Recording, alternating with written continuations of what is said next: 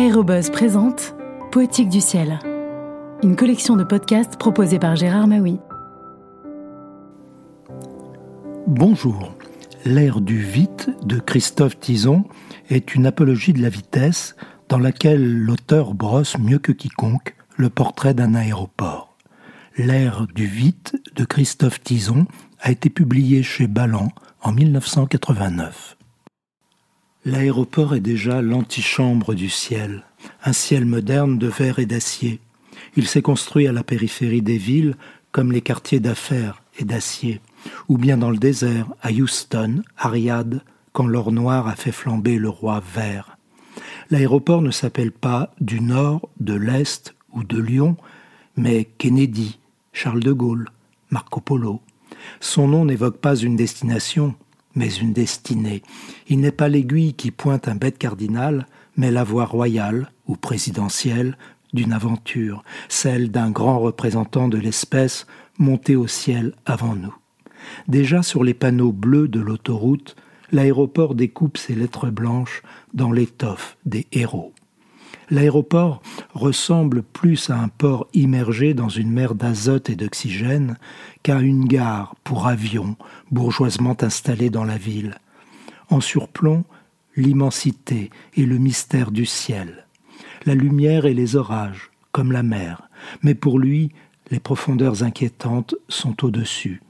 Aucun capitaine n'a jamais conquis l'océan, mais la terre promise, l'Amérique ou les îles. L'aéroport est ce lieu magique de la conquête du ciel, conquérir le ciel, la grande affaire de Belzébuth, le plus beau des anges, et celle des saints, ces as qui bénéficient de la lévitation. Icare se font les ailes au soleil. Le rêve n'est pas pour l'homme, jusqu'au premier ballon, au premier avion. Puis lorsque les vieux clous des pionniers se sont définitivement plantés dans l'herbe des pistes, l'envol s'est fait moins pétaradant, sifflant. L'aéroport lui-même s'est laissé bercer par la voix calme et maternelle de l'hôtesse qui annonce l'heure du vol. Une poésie à la Cocteau dans le testament d'Orphée, une sorte de géographie mystérieuse qui mêle laconique les capitales de terres lointaines et les numéros de portes d'embarquement.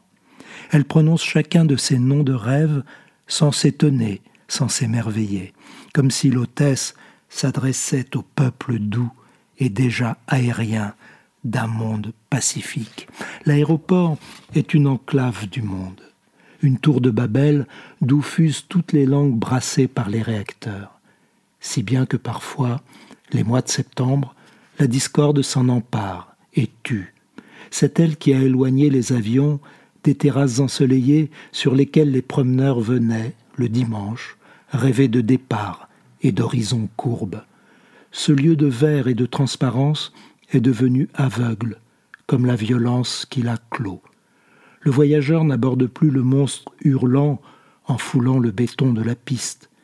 Il transfère simplement son bavardage du sas d'embarquement climatisé à la cabine pressurisée du Boeing ou de l'Airbus.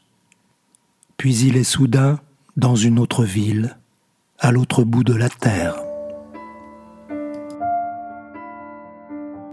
À bientôt pour de prochaines lectures.